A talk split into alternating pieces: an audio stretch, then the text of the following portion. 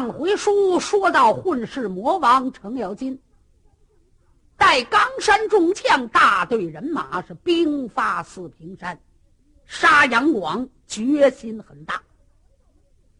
赶来到了四平山之后，四平山这个地点怎么叫四平山呢？紧靠新阳河，是东南、东北、西南、西北。这四个犄角啊，有四座山。除去这四座山，下边呢都是一漫平川地。瓦岗寨的人马到了这儿，就进了四平山里了。就在这个正当间儿、挺平坦的地点，扎下了营盘。大魔王这么一看，哎，我说徐茂公。咱靠边儿多好，怎么在？哎，正当间保险，连个巡营放哨的你都甭安排。嗯，那好，都听你的。哎，就在当间扎营，分东西南北方，也得挑下了战壕，挖下了战坑，预备好了半把绳、半把锁、半把骚、压叉、鹿角、半腿绳，把鹰盘扎好。魔王呢，是下马升帐点名。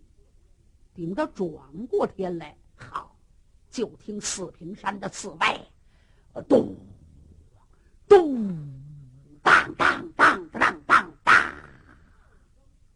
这炮声连着就响起来了。魔王一问怎么回事报，启禀魔王得知，十七国的人马以及七十二路烟尘兵发四平山。到了，嗯，好，徐茂公这回可热闹了。哎，魔王，你不能光看热闹，还得办大事儿。嗯，那当然，那当然了。哎，看看他们都在哪儿扎营。外边七十二路烟尘的人马就扎在了这个四平山的对面河北边了。为什么叫烟尘呢？这一个烟尘手下的兵不多，最多了有个三五千兵。您忘了七十二路烟尘呐？他们把兵马甭说都带来，就是带个三两千，要凑到一块堆儿，也十好几万兵呢。他们把兵呢就扎到了河北那，这十七国的兵马就围绕着这座四平山，都扎到了寺外。也有扎到山里的，也有扎到了外头的，反正就把这大魔国的兵围在了当中。当时呢，有混世魔王派人打探明白了之后，谁在哪儿，谁在哪儿，回来是禀明了魔王，跟徐茂公一商量，徐茂公一瞧这样，干什么？不管怎么说，也得有个步骤，先打哪儿，先打哪儿。请魔王马上传命令，先把七十二路烟尘接来，怎么怎么怎么安排。魔王点头答应，派兵去请七十二路烟尘，把七十二路烟尘的首领请进了这座大营。这首领们一进大魔国的营盘，哈哈，那就是两样，一看大旗高挑。特别是营门两杆大旗，上边写的明白：“瓦岗山高，高有万丈；大魔国富，富能藏龙。”就冲着这两杆门旗，就压倒了一切。烟尘的首领们走进了黄罗帐，呵，一看冈山这帮将官啊，就是威风，给魔王见礼。魔王一摆手，哦，哎，大家请坐，大家请坐。叫众家首领坐下之后，魔王这才说：“呃，诸位，把你们大家请到这儿来呀，有点事情跟你们商量商量。啊，呃，咱们呢，国大国小，主要的为了一个目的，杀杨广。啊。”不过今天把你们大家伙接到这儿来，问问你们如何杀杨广，是不是跟我们联合在一起？那就说大家伙都是一般大的力量，怎么把杨广杀死？这是咱的目的。呃，你们大家商量商量，大家怎么样的杀杨广啊？这些个首领们互相看了看，王爷，不瞒您说，我们兵少将寡，力量单薄。所以，要是杀杨广呢，我们有其心，没有其力，全仗着各国的力量。哎，您叫我们怎么办，我们就怎么办。反正杀杨广，我们得出力就是了。嗯，要是这样的话，那就听我吩咐。好，您说吧。你们烟尘所有的兵马，就安置在新阳河的河北那。啊，把营盘扎好了，防备着杨广的兵马闯营，一个也不能叫他过去。如果从河北那把杨广的兵马放过去了，就拿你们各位首领试问。哎，是是是是，王爷，谨遵您了人家的吩咐就是。那你们都回去吧，啊，好好的把守河北那南难的事儿，你们就不用管了。如果南难出现了问题，我们个人负责就行了。哎哎哎，这些个首领们一听还很高兴，大家伙告辞了魔王，就回转了河北难。他们走了不说，魔王又跟徐茂公商量：“这我说徐三，下次还怎么办？”徐茂公一瞧，马上派人通知各国。叫这十七国的首领都上这儿来，啊，就说魔王请各国的王爷会议。哎，好，呃，来呀，告诉他们，都叫他们来，啊，都叫他们来。在这时候，有人出去送信儿。很快，楚州王高士远、陈州王吴可宣、武州靖梁王李直。相州博玉王高谭胜，曹州宋义王孟海公，济南王唐棣，山后定阳王刘武周，沙图国老鹰王罗子都，河北大梁王蒲可忠，后汉王刘黑塔，明州王张成金，夏州王高致远，徐州王屈元郎，凤鸣王李子通。苏州王沈法兴，北汉王铁木儿，护广王曹大鹏，大魔王程咬金，这是十八国。可是现在呢，有十七国的国王就在外边报号。这个时候，有人往里边这么一通禀，魔王一摆手，请。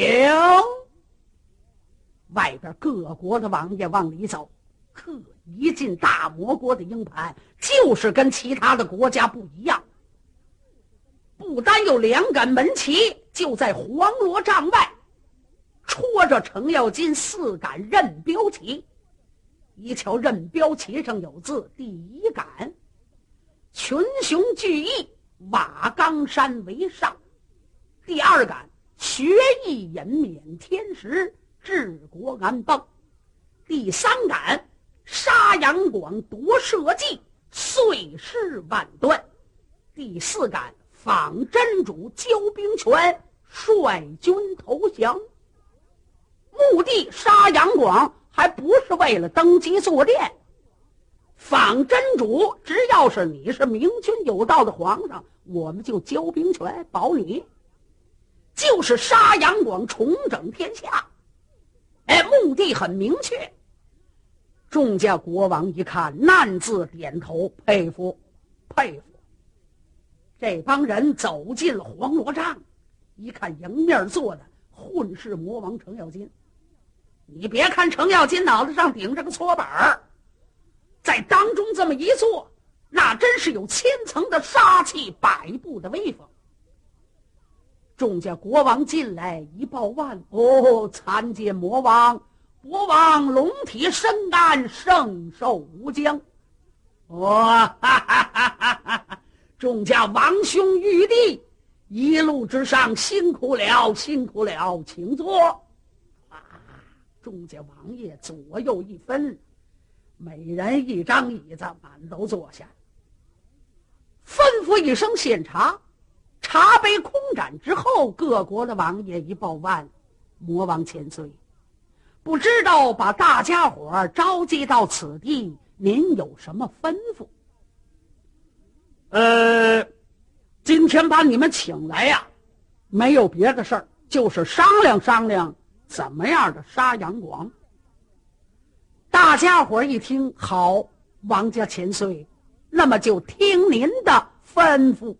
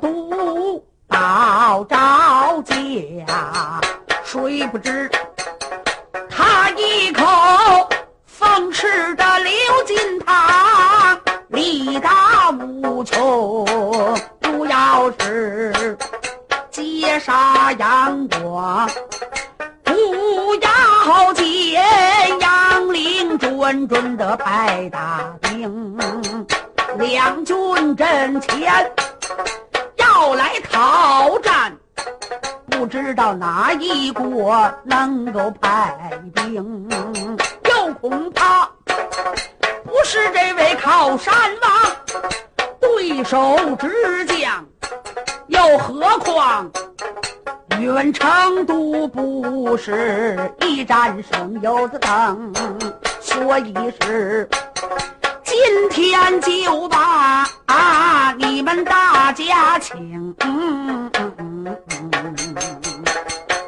那商量商量如何派兵，所以是请王兄玉帝拿上一个主意，选上一个头目人，也好派兵。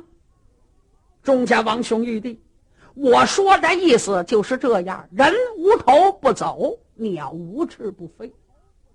咱们十八国会兵了。等到打起仗来，哪国派兵啊？这个也派，那个也派，那不就乱了吗？所以呢，请王兄玉帝大家来议论议论，得选出个头目人来。大家伙这么一听，魔王说的有道理。哎呀，这选怎么个选法呢？徐茂公站起身来，单手打击掌，无量佛。各位不认识我吧？大魔国护国的军师徐姬、徐茂公。刚才我们王爷说了，要在十八国产生一个头目人。我看呐，要是指着你说我说，这也不好办。依我的主意，在西北角那有一座山，山上呢有座庙叫铁观寺。铁观寺里边有一尊铁佛，佛爷戴这个帽子是活的，啊，可以摘下来。咱们大家伙儿啊，去到铁观寺拜这个铁观。谁要把这个铁棺拜起来，比方说，这铁棺在佛爷的脑袋上戴着了，哎，一拜他能起来了，或者是这铁棺呢一动会这都算，他就是头目人。你们看怎么样？如果各国的王爷都同意，咱们就拜铁棺，不单王爷去拜，由各国的元帅都去拜。各国的先锋官也去拜，谁要把这个铁棺拜得一歪歪一动儿，他就是头目人。王爷拜是王爷的头目，元帅拜是元帅的头目。你们看怎么样？大家伙一看，哎呀，拜铁棺，那帽子铁的多沉，拜得起来吗？大伙一瞧，你忘了，人家瓦岗寨都讲究这个呀。大魔国的王爷怎么产生的？不程咬金拜大都齐拜的吗？哎，好嘛，程咬金拜大都齐呀，他愣把这旗子给拜动了。嗯，好，大家伙都愿意。好，呃，军师您看多子，明天早晨，咱就去到铁观寺。好，当时大家说好了之后，当天晚上。徐茂公一点手，把黄天虎、李成龙叫过来，福儿过来，要怎办？怎办？如此如此。是黄天虎、李成龙乐不滋儿的就出去了。众位呢，等到了第二天的早晨，早班的吃完了战饭之后，由这位大魔王率领着众将，就直奔铁观寺。赶来在铁观寺的外边一看。好嘛，这十七国的王爷、元帅、先锋满都到了。嗯，王爷先开始拜，拜吧，哎，拜拜拜，都去拜去，都去拜去。这十七国的王爷一个一个的往里走，来到里边一看，里边就是有一尊佛爷，果然头上戴这帽子是铁的铁冠。有人还不相信，过去摸摸这顶帽子。哎，能够摘得下来是活的，又给戴好，拜吧。头一位，楚州王高志远就过来了，心里头还叨咕呢：“老佛爷，请老佛爷保护我，叫高志远，能够保护我，您这顶帽子一动，我就能够当了十八国的首领了。”说完之后，跪倒磕头，嘿嘿嘿连着磕三个，磕六个，这帽子也不动，纹丝儿不动。嗯，高志远一瞧，完了，我没福分，躲一边吧。陈州王吴可轩也照样过来叨咕叨咕，给老佛爷磕头，这帽子也没动。五州靖梁王李直。相州博玉王高谭胜，曹州宋义王孟海公，冀州王唐弼，所有的这些个王爷都过来拜，没动。大伙儿一瞧，光剩下这位大魔国的混世魔王了。哎呀，魔王，该您了。哎，该我了，我拜，我拜。当时有魔王就过来。哎呀，程咬金当时要拜铁棺了啊！可是，在想当初，我曾经拜过大徒，人家都说了，程咬金拜大徒是贼星发旺，哎，大伙儿都拿我开心。今儿个要拜拜这个铁棺，是不？你能动啊？他刚给这个铁棺一作揖。外边各国的王爷可都瞪眼瞧着，一瞧这铁棺呐，滋喽，好嘛，上了房顶儿了，一会儿吧唧又下来，给老佛爷又扣上了。哎呦，各国的王爷吓了一激灵，心话这程咬金这福分可真够大呀！愣把个铁帽子给戴起来了，跑房顶上啊，噌又下来了。哎呀！等程咬金出来的时候，大家伙一瞧，王爷您就是真龙天子啊！哎呀，王爷您可太好了，福分可太大了。程咬金：“福分就是大呀，哎就是大。”哎呀，大家伙都拿着羡慕的眼光瞧着这位程四王爷，嗯，都羡慕他有福。呃，我说王爷们都拜完了，元帅该拜了啊！元帅去拜，各国的元帅过来一拜，简短接说，没有一个拜动的。秦二爷过来这么一拜，哎，歘啦，这帽子又起来了，那哐叽又扣到佛爷脑袋上。各国的先锋来拜，也没拜动。五爷单通、单雄信过来一拜，哎，噌。这铁棺又跑房顶去了，啊，歘啦，又掉下来了。哎呀，各国一瞧啊，那就别说了。十八国的总盟主就乐到了瓦岗寨，十八国的元帅先行都乐在了冈山了。啊，得了，这可没的话可说了。大家是俯首帖耳，听从调遣。徐茂公马上吩咐：“既然各国的王爷知道总盟主是我们魔王了，啊，大家伙就听从调令，说谨遵命令。我们明日就在四平山要与杨广他们开兵见仗，各自准备。是。各国的王爷是回转自己的军营。”转过天来，早班的吃完了战饭，是来在了瓦岗寨的营盘，听候吩咐。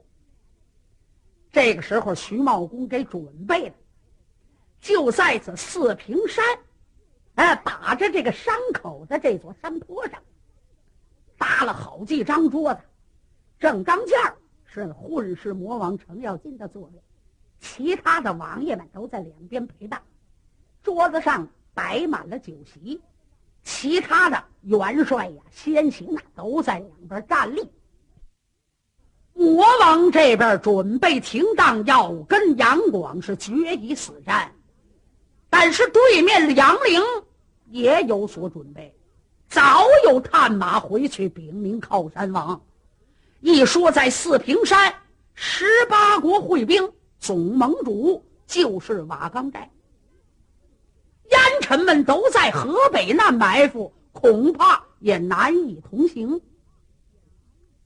杨凌点了一点头：“哎呀，看来这帮人劫杀杨广是决心很大呀。嗯，我到底儿瞧瞧这帮小子有多大的力量。来呀，打鼓巨将。”所以营盘之中，巨剑鼓一敲，如同爆豆一样，咕噜咕噜咕噜咕噜咕噜咕噜咕噜咕噜咕噜咕噜咕噜咕噜咕噜。巨剑鼓一响，惊动前营后营、左营右营、中营五营四少统领帮大夫在幽都前把外围。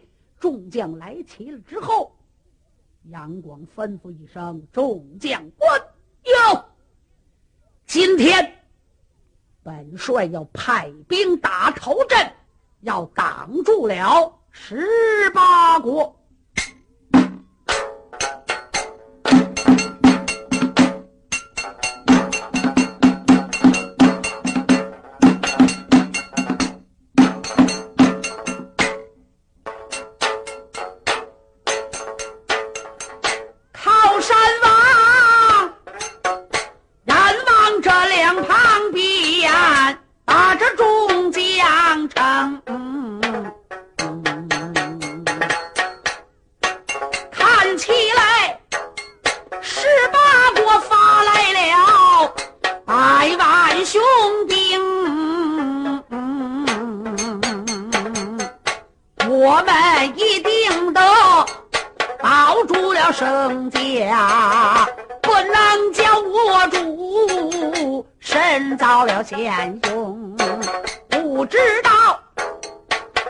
家来接本王的将领去打头阵，看看多少兵。一句话惊动了老帅，这位汉秦虎答应了一声，接过另一封，尊千岁。大家伙在军营吧。我等，今一天我亲自出马，把他们扫平。韩擒虎手拿着令箭，他往外走，跨马带兵闯出了营。老将韩擒虎不含糊，打头阵。接将令，跨马带兵来在两军阵，抬头一瞧，看四平山里真是兵似冰山，将如江海，旗帆招展，号带飘扬。特别是在山坡上，有各国的旗号飘在了半空空中。一看，在大旗底下有多少张桌子，后边。有金盔金甲的，银盔银甲的，都是各国的王爷首领们。韩擒虎点了点头，心里头：这帮人真够威风。老将军这才催马端枪，要闯四平山。